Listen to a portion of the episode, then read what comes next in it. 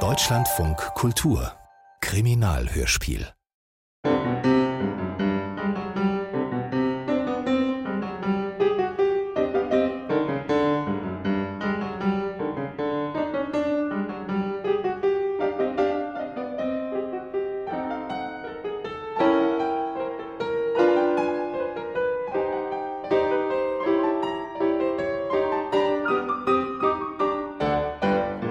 Das römische Bad.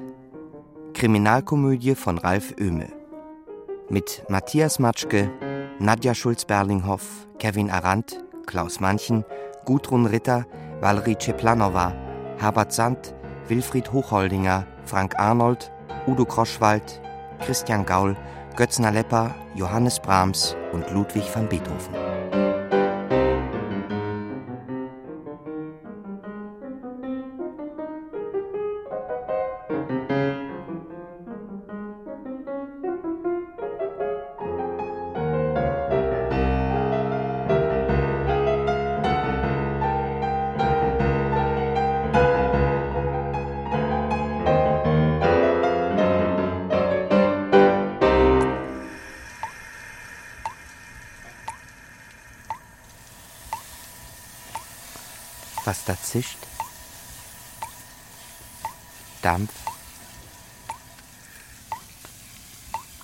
Aus den Rohren der städtischen Sauna. Es ist kurz vor 18 Uhr. Seit zwei Stunden liege ich hier, unbemerkt auf der obersten Marmorbank. Ich bin allein. Jeden Moment muss mich der Saunameister entdecken. Feierabend! Allerdings zu spät. Hey! Wegen des Dampfes muss er annehmen, ich sei eingeschlafen. Gleich wird er seinen Irrtum bemerken. Hey, Kumpel! Hören Sie seinen Atem über meinem Gesicht? Er riecht nicht unangenehm nach Kräuterlikör. Mit dem Daumen schiebt er mein linkes Augenlid nach oben. Ach du Scheiße. Das gilt meiner starren linken Pupille. Der Saunameister ruft einen Arzt und die Polizei.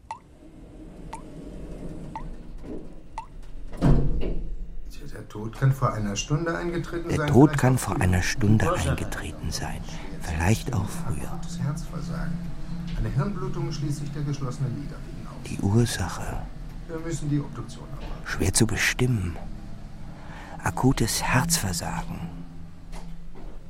Eine Hirnblutung schließt sich der geschlossenen Lider wegen aus. Wir müssen die Obduktion abwarten.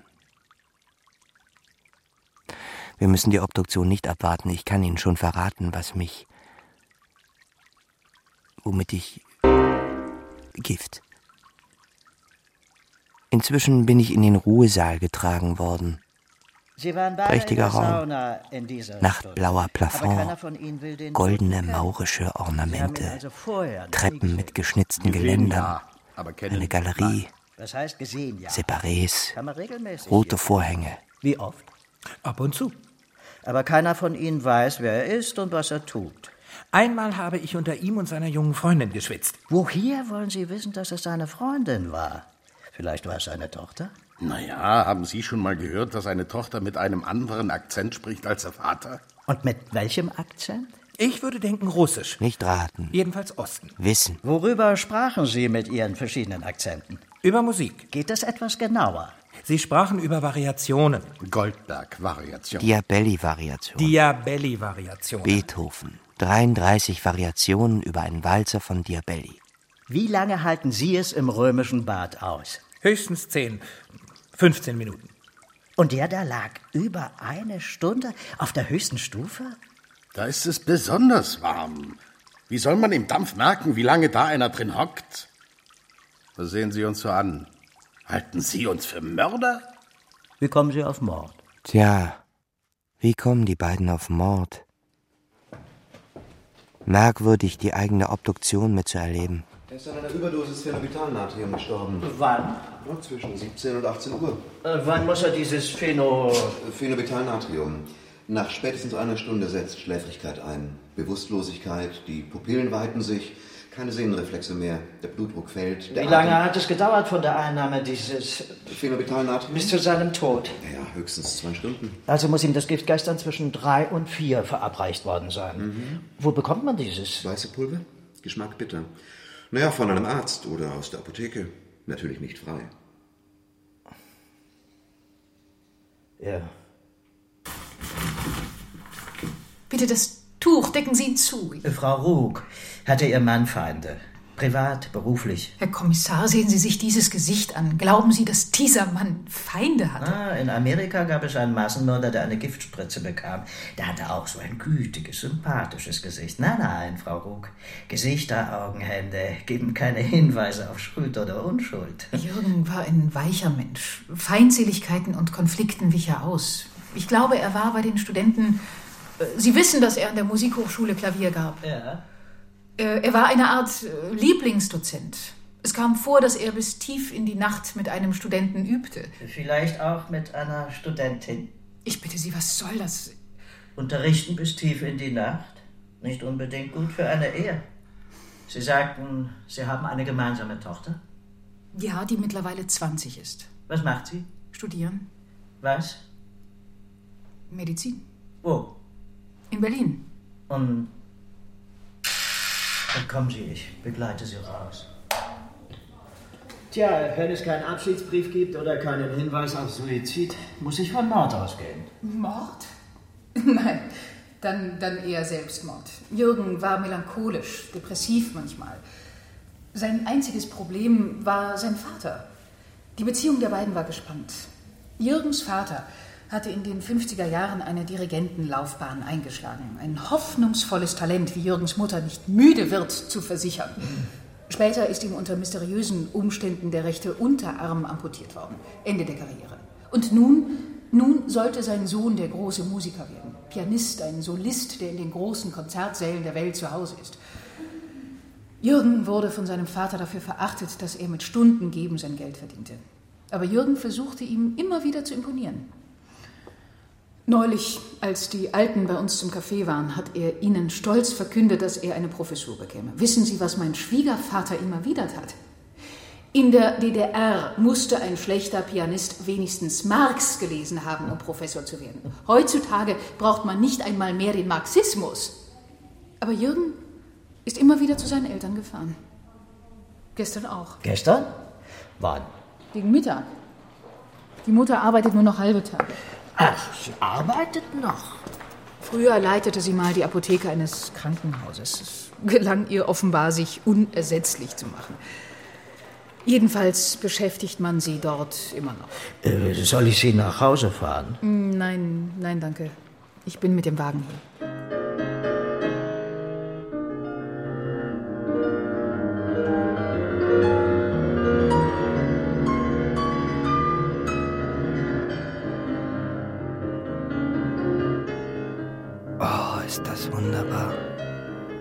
Meine Trauerfeier im Kammermusiksaal der Musikhochschule. Von einer Seite fällt farbiges Licht durch die bleigerahmten Fenster auf das Schwarz der Trauernden, von der anderen gebieten Bach, Brahms und Beethoven mit ihren ernsten Gesichtern Ehrfurcht. Dazu die As-Dur-Sonate, meine Lieblingssonate von Beethoven, gespielt von Marina, meiner Lieblingsschülerin sozusagen.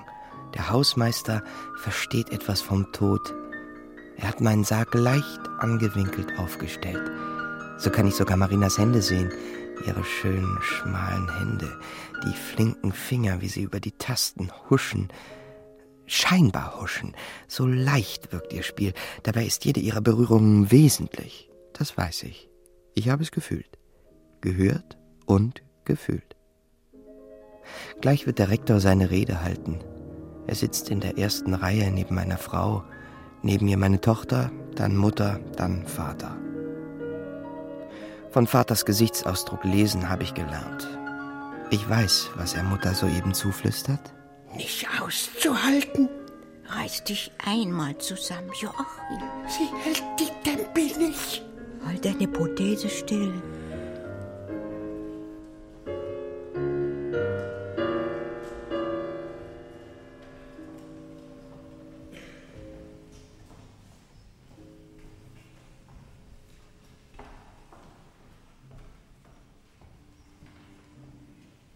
Sehr geehrte Angehörige, Oh nein, liebe Kollegen, nicht sommerlich. liebe Trauergemeinde, Ein miserabler Lehrer. wir trauern um einen Kollegen, Und noch miserabler als um einen Pianist. Vater, um einen Ehemann, Hat sich zum Dekan um einen hochgebuckelt. Sohn, um einen Freund.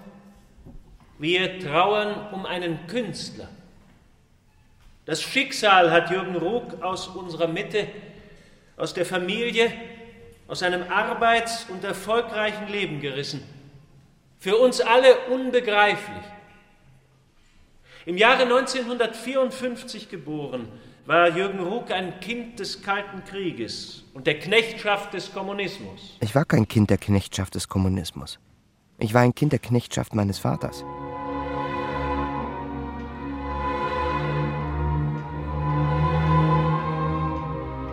Bevor du nicht herausfindest, welcher Komponist, kommst du nicht zu Tisch. Beethoven? Brahms? Nicht raten, wissen. Brahms. Was? Von Johannes Brahms? Die erste Sinfonie? Nicht raten, wissen. Welcher Satz? Der erste. Die Tonart? Moll. Präziser. Er wurde eingeschult, als man die Berliner Mauer baute. Jürgen Ruck kam in die achte Klasse, als russische Panzer in Prag einrollten. In diesem Saal wurde er immatrikuliert, als man Wolf Biermann aus der DDR ausbürgerte.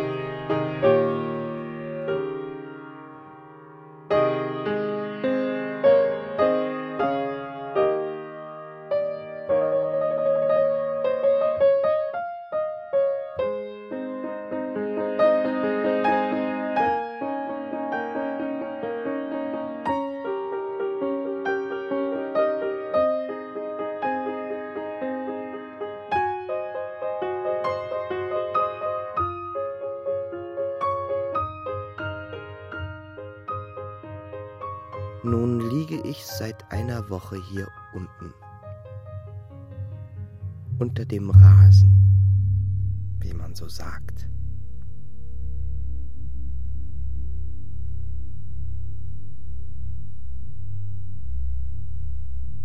Hallo? Hört mich jemand? Hier spricht Joachim Ruck. Hallo? Schrei nicht so, Vater, du bist auf einem Friedhof. Ach, Jürgen. Schrei doch gar nicht. Willst du mir vorschreiben, welche Tonart ich anzuschlagen habe? Nur eine Korrektur der Dynamik. Das kann ja heiter werden. Bist du der Einzige, mit dem man hier unten konversieren kann? Äh, Wir können auch schweigen. Aber auch die Toten müssen ihre Zeit irgendwie totschlagen. Und wie? Mit Bratscherwitzen? Na, wieso bist du eigentlich hier? Hast du Aufgehängt. Beim Kommiss würde man sagen. Abgeseilt. Ist das deine neue Tonart? So ein Tod verändert das ganze Leben. Das macht die Zellwolle im Schädel. Werd nicht frech. Entschuldige.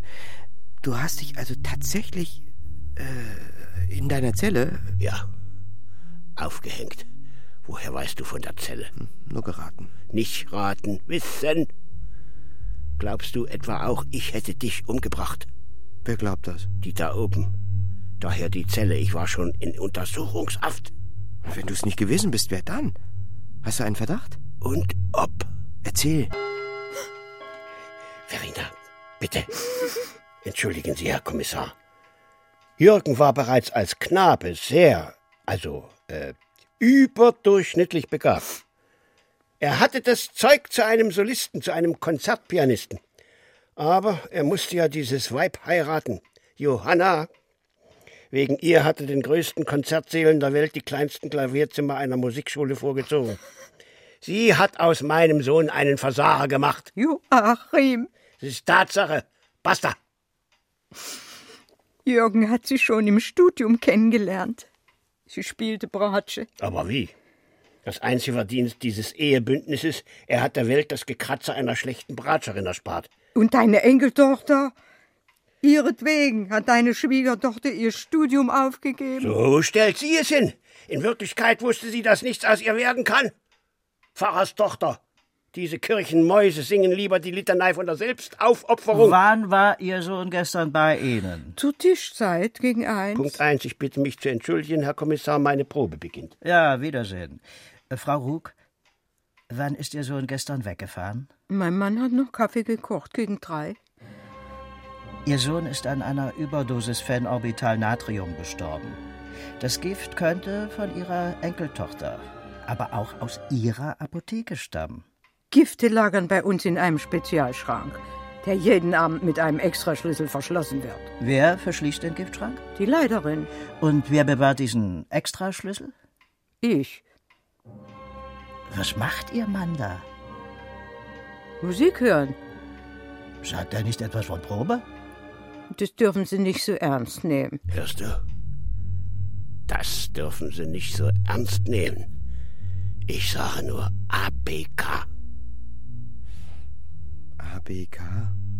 Ein Komplott. Das A und B Komplott, wie ich es nenne. Das Apotheke-Bratschen-Komplott. Wir sind die Opfer eines Komplotts zwischen deiner Frau und deiner Mutter. Was kann meine Frau dafür, dass du dich aufhängst? Weißt du, was mir einfällt? Du hast mich nie gefragt, wie ich meinen Arm verloren habe. Ich habe Mama danach gefragt, dass ich noch klein war. Und welche Lüge hat sie dir damals aufgetischt? Mama, hatte Papa schon immer nur einen Arm? Aber nein. Als er junger Mann war, wollte er Dirigent werden. Du weißt doch, das ist der, der vor dem großen Orchester steht. Der Mann mit dem Stock? Mann mit dem Stock werden können nur ganz wenige. Dafür muss man geboren sein. War Papa dazu geboren? Dein Papa war dazu geboren, einer der besten Stockmänner zu werden. Das wusste er auch. Und deswegen hat er heute nur noch einen Arm. Von meinem ersten Gehalt kaufte ich Papa einen solchen Stock, einen Taktstock. Ich fuhr extra nach West-Berlin. Der mir den Taktstock verkaufte, ein kleiner amerikanischer Chinese, sagte damals, wer auch immer diesen Taktstock führt, muss wissen, dass der Taktstock ihn führt. Wer auch immer diesen Taktstock führt, muss wissen, sein Leben steckt in diesem Taktstock.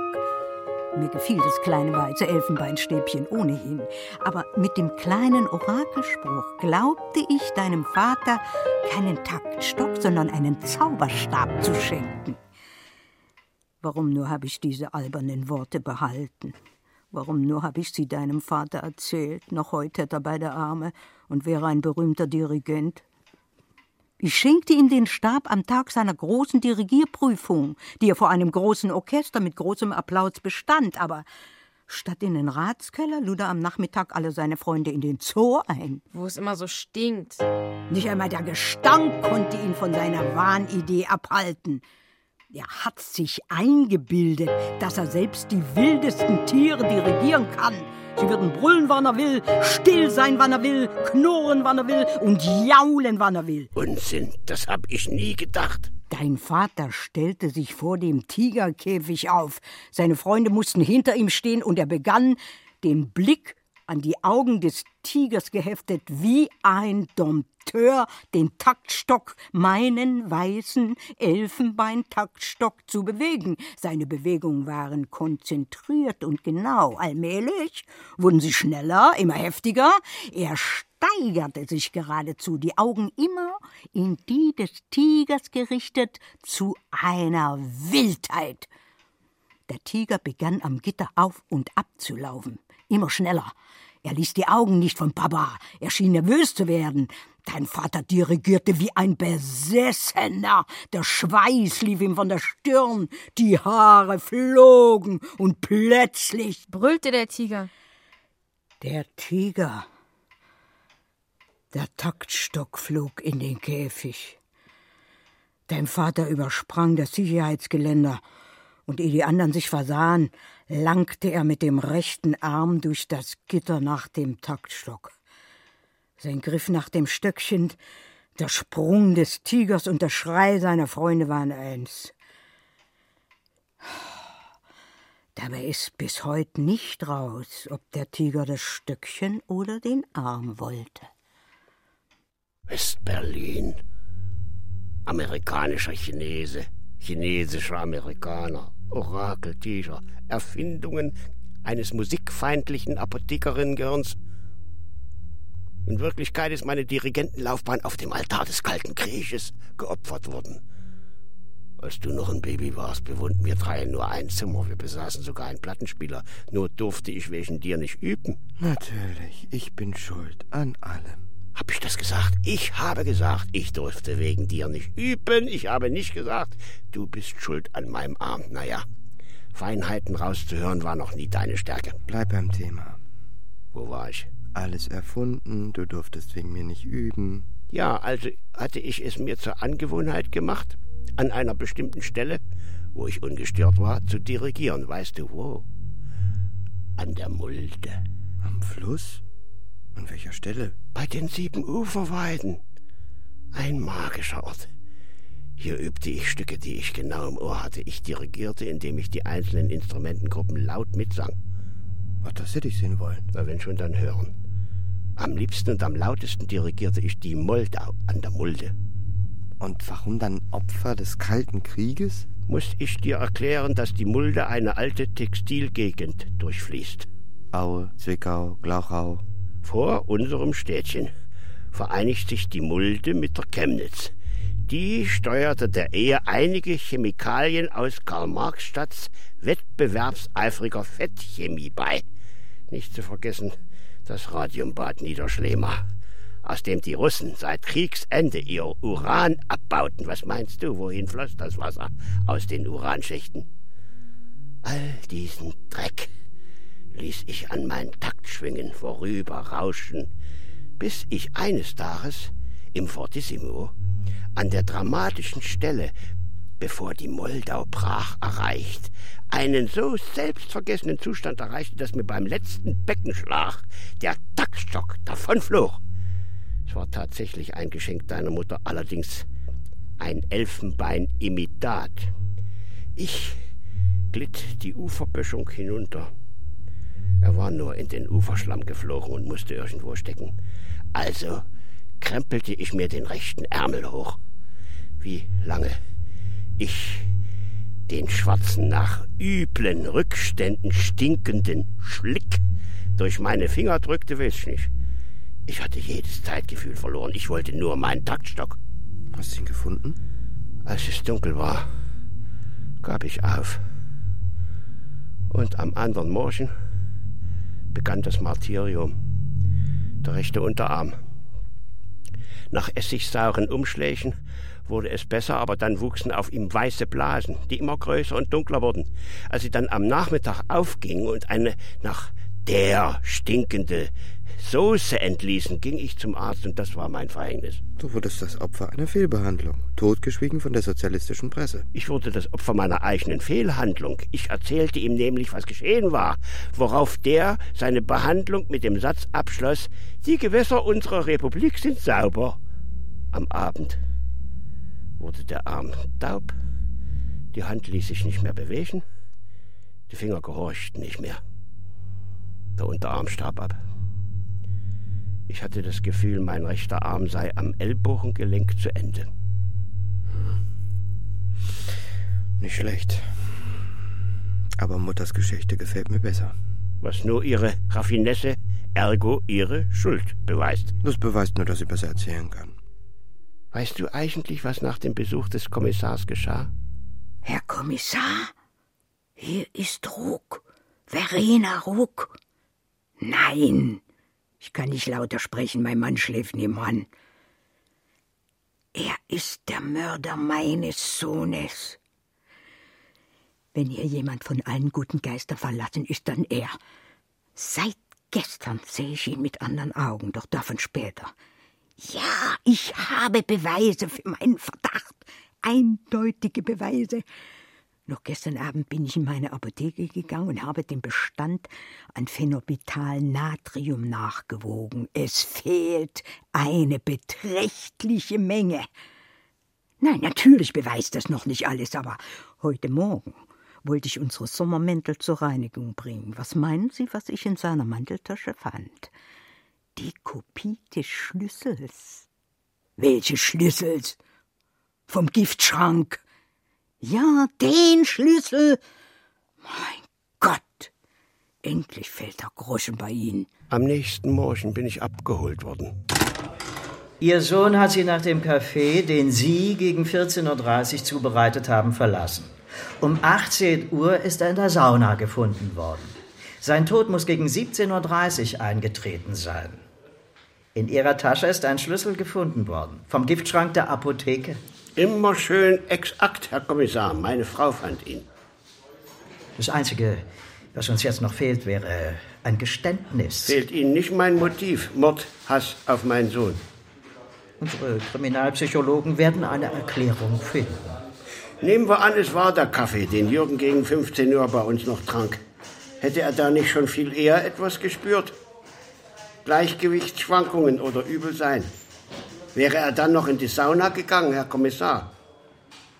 Außerdem hielt er sich nach dem Kaffee noch eine gute Viertelstunde in unserem Garten auf, den er als Kind so liebte.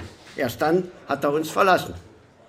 Interessant wäre doch herauszufinden, wo Jürgen gewesen ist, bevor er in die Sauna gefahren ist.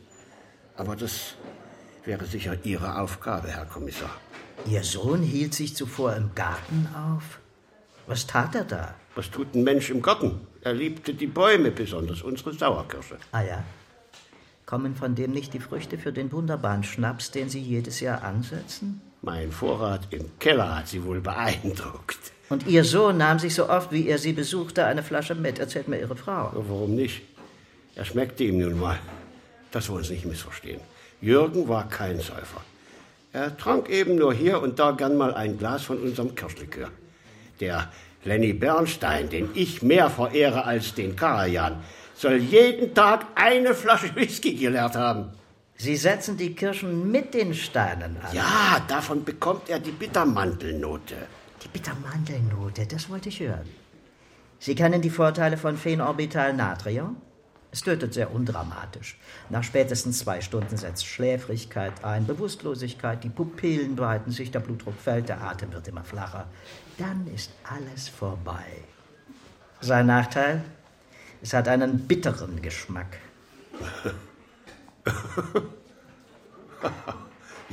Jetzt verstehe ich, worauf Sie hinaus wollen.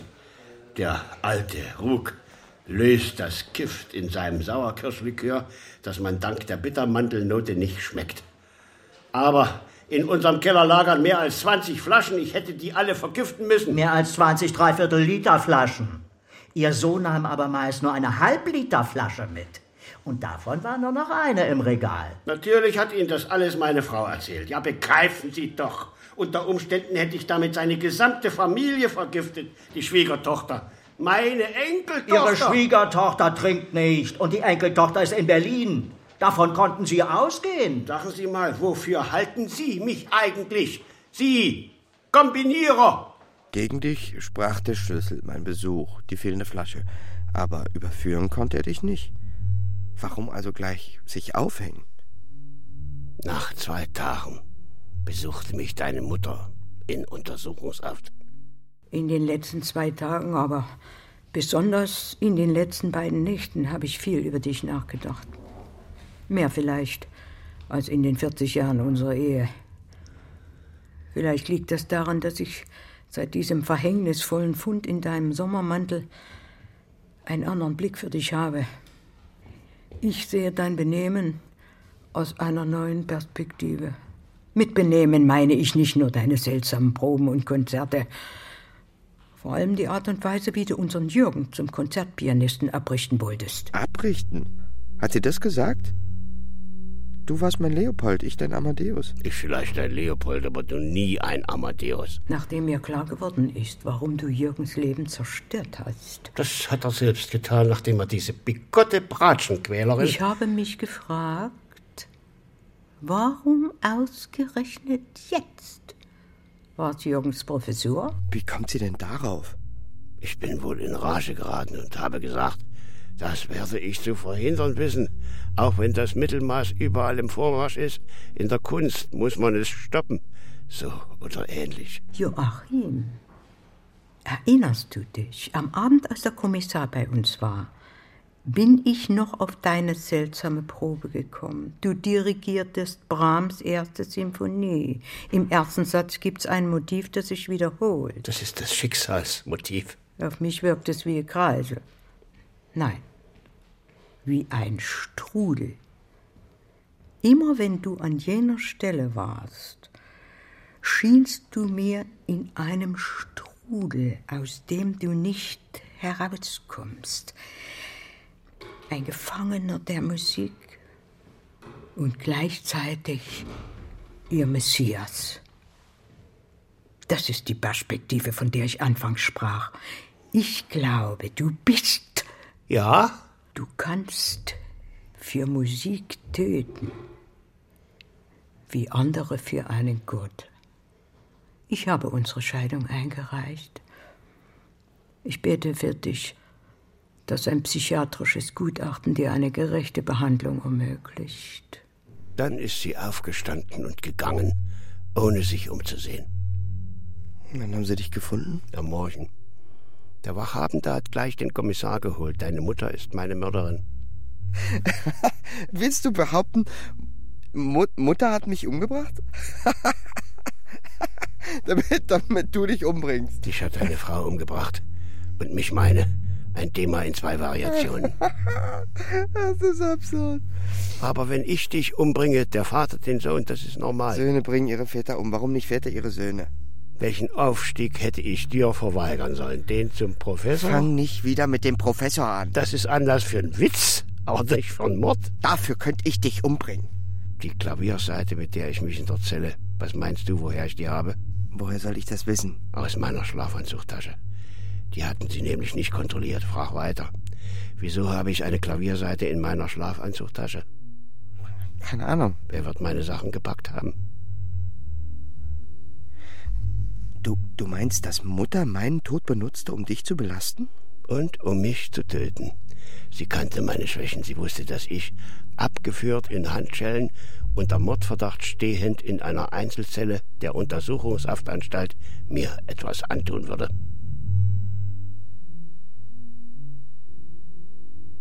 Der Tod ist zweifelsfrei infolge Strangulierung eingetreten. Schauen Sie, es existieren keine Anzeichen weiterer äußerer Gewaltanwendung. Damit können Sie den Fall Joachim Rug abschließen, Herr Kommissar. Leider sind die Dinge etwas verwickelter, als es Pathologen glauben. Ich lege eine neue Akte an. Verdachtsperson Johanna Rug. Rugs Frau? Welches Motiv hätte sie? Die beiden Saunabesucher kombinierten richtig. Der Tote hatte ein Verhältnis mit einer Studentin. Deswegen vergiftet Johanna Rug ihren Mann? Eine überzeugte Katholikin? Das ist doch eine Scheidung, ungefährlicher. Und wie soll sie an das Gift gekommen sein? Da wäre ja noch die Tochter. Die Medizinstudentin. Und der Nachschlüssel im Sommermantel des alten Rug? Ein Ablenkungsmanöver. Wie sagte sie? Ich benutze den Terminus mein Schwiegervater höchst ungern.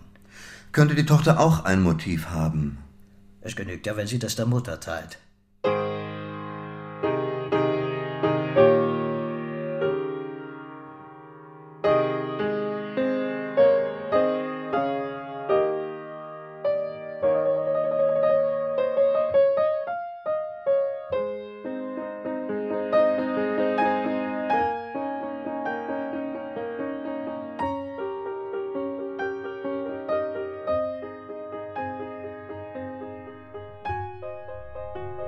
Алло?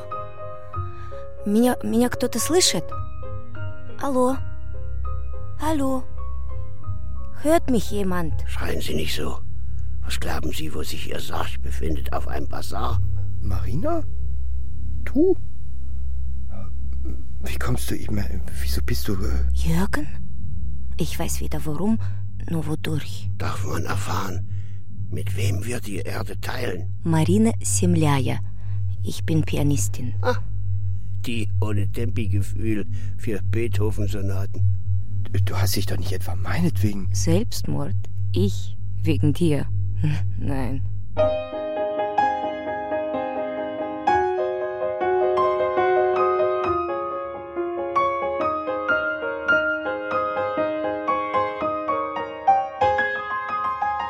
Fräulein Semmelja. Fräulein Semmelja? Marina Semljaja. Gefällt Ihnen die Sonate? An ihr habe ich mit Jürgen Ruck zuletzt gearbeitet.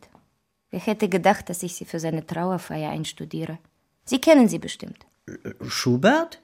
Oh, dann habe ich sie schlecht interpretiert, zu schwärmerisch. Aber ich habe doch nur geraten. Bei Beethoven hätten Sie niemals Schubert assoziieren dürfen. Schubert komponiert wie ein Mondsüchtiger, Beethoven wie ein Architekt. In seiner Musik verlieren wir nie die Orientierung, immer wissen wir, wo wir uns befinden. Ich wäre schon froh, wenn ich wüsste, wo ich mich im Falle Ruck befinde. Es war kein Mord. Jürgen Ruck wurde geliebt. Also meinen Sie auch, dass er. Selbstmord ausgeschlossen. Wir arbeiteten für den internationalen Klavierwettbewerb. Er hätte mich nicht im Stich gelassen. Nun mal schön langsam, Sie Moskauer Wunderkind. Wenn Ruck weder durch Mord noch durch Selbstmord umgekommen ist, muss er sozusagen wie meine Großmutter im Bett gestorben sein. Dafür aber hatte er zufällig zu viel Gift intus. Verstehen Sie das? Petersburg. Wie?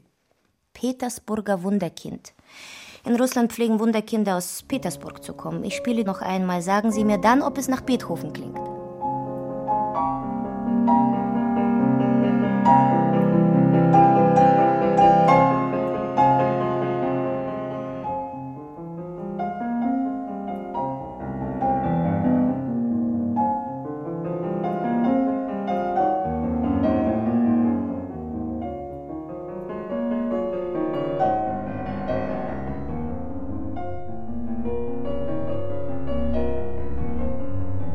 Ich bin auf die gleiche Art wie du.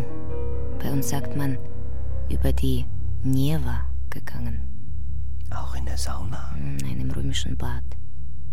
Ob der Kommissar was gewusst hat? Von uns beiden. Anfangs noch nicht. Ich habe dennoch meine Sachen aus unserer Wohnung geholt. Äh, prophylaktisch. Still. Aus eurer Wohnung? Welcher Wohnung? Herr Ruck fremden Gesprächen lauschen verrät wenig weltmännischen Stil. Ich kann mir die Ohren nicht zuhalten. Welche Wohnung? Raus damit. Ich hatte eine Zweitwohnung, anderthalb Zimmer, Hinterhaus. Ich habe sie gemietet und eingerichtet. Punkt. Nee, komm mal. Was soll der Kommissar von euch gewusst haben? Was heißt anfangs noch nicht? Wozu mietst du dir eine anderthalb Zimmer Hinterhauswohnung?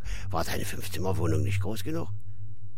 Ach, da muss ich mich erst aufhängen, um zu erfahren, dass mein Sohn außereheliche Verhältnisse hatte. Meine Ehe passt dir nicht. Dann habe ich ein Verhältnis, das passt dir auch nicht. Mir passt eine Ehe mit einer unbegabten katholischen Bratscherin genauso wenig wie ein Verhältnis mit einer minderjährigen sowjetischen Pianistin. Dazu noch mit Tempi-Problemen. Ich bin Russin und ich bin geschlechtsreif. Du hast doch nie aufgehört, in mir das Kind zu sehen, von dem man alle gefährlichen Einflüsse fernhalten muss. Für dich gab es nur eines. Ich sollte unter allen Umständen ein erfolgreicher Pianist werden.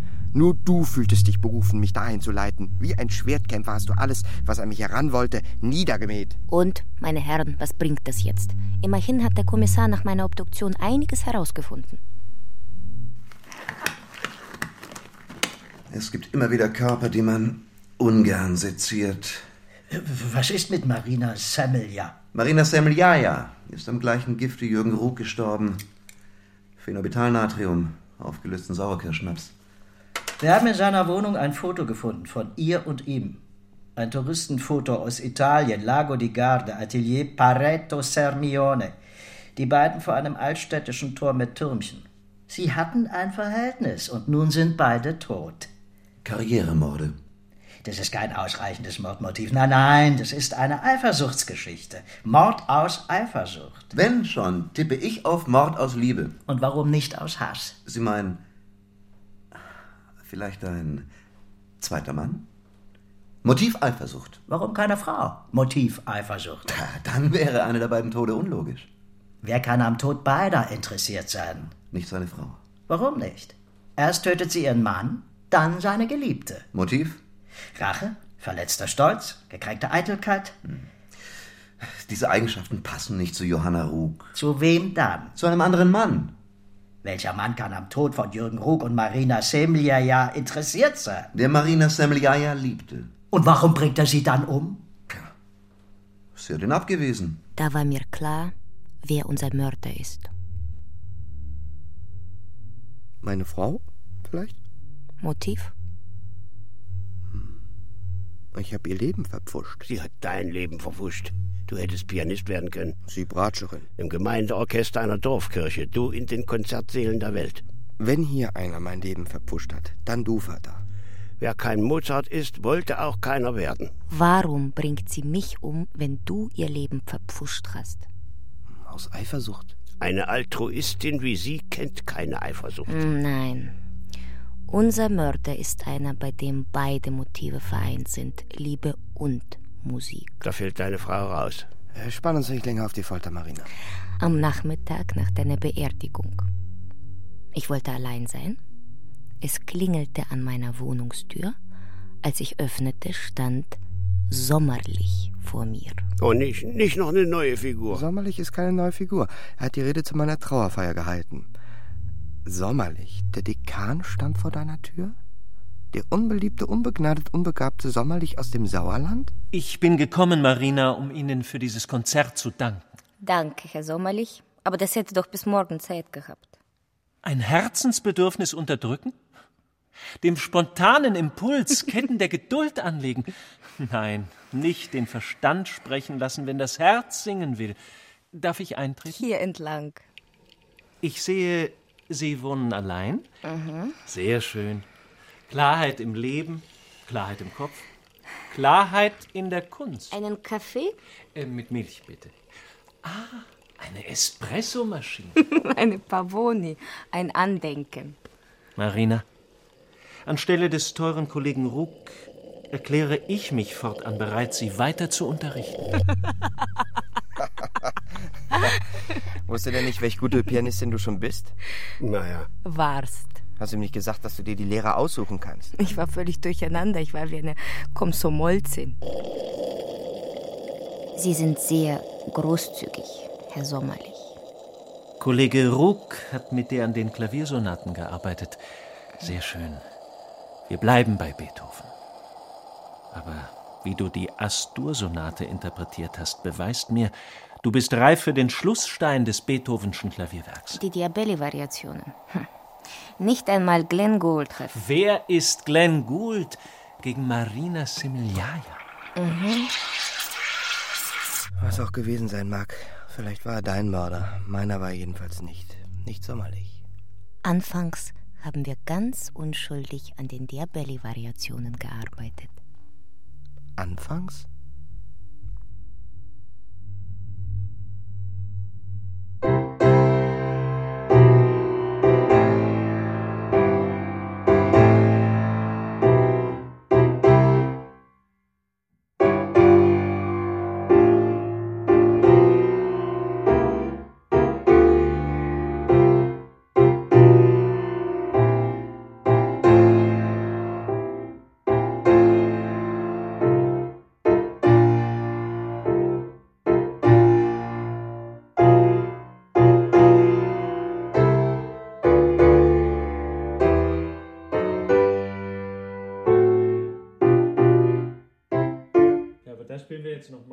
Sommerlich war wirklich ein schlechter Pianist und ein noch mieserer Lehrer. Was er in Theorie zu sagen hatte, konnte man auf jeder Plattenhülle nachlesen. Aber er war ein guter Analytiker.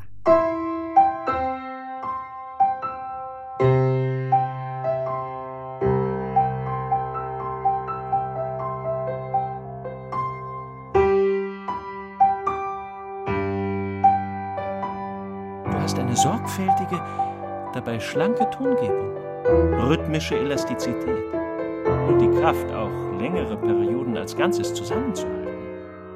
Dennoch, du polierst die Oberfläche, statt den eigentlichen Gehalt zu erkunden.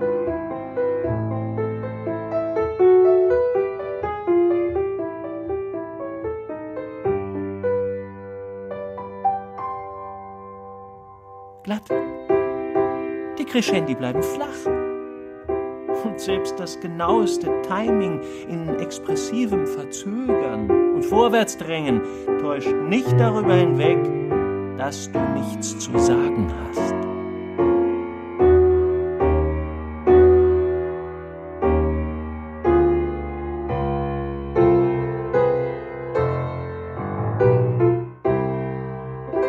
Das hast du dir bieten lassen?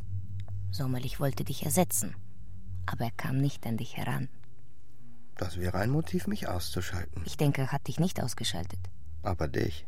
Zufällig? Mit dem gleichen Gift? Zufällig aufgelöst in Sauerkirschlikör? Nach jedem Unterricht nahm ich mir vor, sommerlich zu erniedrigen. Seine Absichten waren offenkundig. Er wollte dich in jeder Hinsicht ersetzen, nicht nur als Lehrer. Das merkte ich an seinen zufälligen, flüchtigen Berührungen. Für einen Lehrer ließ er die Hand einen Moment zu lange auf meinem Unterarm liegen. Dein Sommerlich ist ein totes Gleis. Ich habe ihn mit in unsere Wohnung genommen. Du hast was? Ich fuhr mit Sommerlich in unsere anderthalb Zimmerwohnung und ich hatte einen Rekorder dabei. Ich kam mir vor wie die letzte Hure, die einen Freier für eine Spur Kokain abschleppt. Zog mich aus, stellte den Rekorder an, legte mich, ohne sie neu zu beziehen, in die roten Inlets und während Sommerlich nicht schnell genug aus der Hose kam.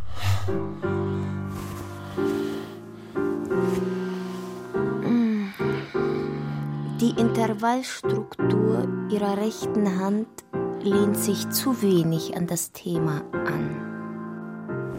Was soll das, Marina? Sie haben gearbeitet. An der Sonate. Mit mir. An mir. Zu glatt. Die Crescendi bleiben flach und selbst das genaueste Timing im expressiven Verzögern und Vorwärtsdrängen täuscht nicht darüber hinweg, dass sie nichts zu sagen haben. Ich kann nicht mehr. Was sind das für Sprüche, während ich dich. während wir uns. Sie haben eine sorgfältige, schlanke Tongebung, rhythmische Elastizität und die Kraft, auch längere Perioden als Ganzes zusammenzuhalten. Dennoch, sie polieren die Oberfläche, statt den eigentlichen Gehalt zu erkunden. Als ich von der Toilette kam, war Sommerlich weg. Ich trank den Rest Kirschlikör, den ich im Kühlschrank fand. Deinen Kirschlikör, Jürgen. Den du mitgebracht hast an jenem Tag, als du von deinen Eltern kamst. Und bevor du in das römische Bad gegangen bist. Ich zog mich an. Ich wollte direkt in die Sauna fahren. Dorthin, wo du. Seltsam. Als hätte ich etwas geahnt. Als würde mir eine innere Stimme die fuhren also in das römische Bad? Ich ging zu Fuß. Und dort, wie immer, auf die höchste Stufe, eine Angewohnheit, die ich von Jürgen übernommen hatte. Warum hast du nicht sommerlich den Kirschschnaps saufen lassen? Ich hatte doch keine Ahnung, was in der Flasche ist. Würde mir noch fehlen hier und mit zwei Musiklehrern liegen. Warum gibst du nicht zu, Jürgen, dass du beide umbringen wolltest? Nein, umgebracht hast. Umgebracht? Ich? Nein. Nicht vorsätzlich natürlich. Vorsätzlich hast du nur dich und mich umgebracht. Wie konnte er sie umbringen zwei Tage nach seiner Beerdigung? Ist er ein Zombie, ein Wiedergänger? Als er 40 wurde, blickte mein Sohn auf sein Leben und sah, dass er Mittelmaß war und Mittelmaß bleiben würde. Während die Devise seines Vaters war, in der Kunst zählt nur ab General. Gut, bleiben wir im Bild. Als er Feldwebel geworden war und sah, dass er keinen höheren Rang mehr erklimmen würde, beschloss er, sein Leben auf dem Feld der Ehre zu lassen. Nicht ohne dem Feind noch eine schlimme Schlappe zu schlagen. Nicht aber mit eigener Hand, Mann gegen Mann, da gebrach es ihm an Kampfesgeist, weswegen er auch Feldwebel geblieben war. Nein, er griff zu einer raffinierteren Taktik. Sagen wir so. Er nutzte seine guten Orts- und Menschenkenntnisse aus. Natürlich wusste er, die Indizien so zu organisieren, dass der Verdacht auf mich den Feind fallen musste. Eine Schlüsselkopie in den Mantel stecken, die kleine Flasche Sauerkirschschnaps stibitzen, in ihr das Gift lösen. Es war ihm klar, dass sich seine Mutter daraufhin von ihm erscheiden lassen würde. Und er wusste, und deswegen kann ich sagen, er ist mein Mörder, er wusste, dass ich die Last des Verdachtes der Verhaftung und der Anschuldigung meiner Frau nicht würde tragen können. Er war überzeugt, ich würde daran kaputt gehen. Offen blieb nur, ob von eigener Hand oder durchs eigene Herz. Und ich? Warum ich? Sie, Sie sind der berühmte Zufallstote. Der Mann, in diesem Fall die Frau, aus den eigenen Reihen, der ein Irrläufer die Stirn durchbohrt. Mhm. Und jetzt? Was jetzt? Ja, jetzt kennen wir die Wahrheit. Wir hier unten. Unsere Wahrheit. Deine Wahrheit. Deine Wahrheit ist nicht meine Wahrheit. Dann fängst du schon wieder an. Die da oben wissen nicht alles. Ist doch beruhigend, oder? Vielleicht. Vielleicht verurteilt man einen Unschuldigen. Hm, Er nimmt sich, wie Sie, das Leben. Ja, vielleicht einen Unschuldigen. Ein großartiger Mann. der Kommissar. Ja, wirklich großartig.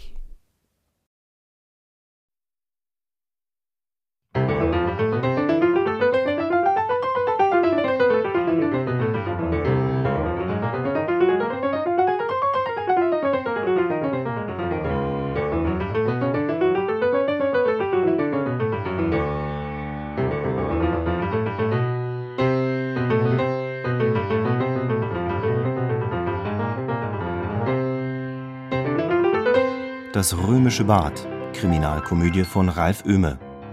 Mit Jürgen Rug, Matthias Matschke, seine Frau Nadja Schulz-Berlinghoff, Jürgen als Kind Kevin Arandt, Vater Rug Klaus Manchen, Mutter Rug Gudrun Ritter, Marina Semljaja Valerie Ceplanova, Kommissar Herbert Sand, Pathologe Wilfried Hochholdinger, sommerlich Frank Arnold sowie Udo Kroschwald, Christian Gaul, Götzner Lepper.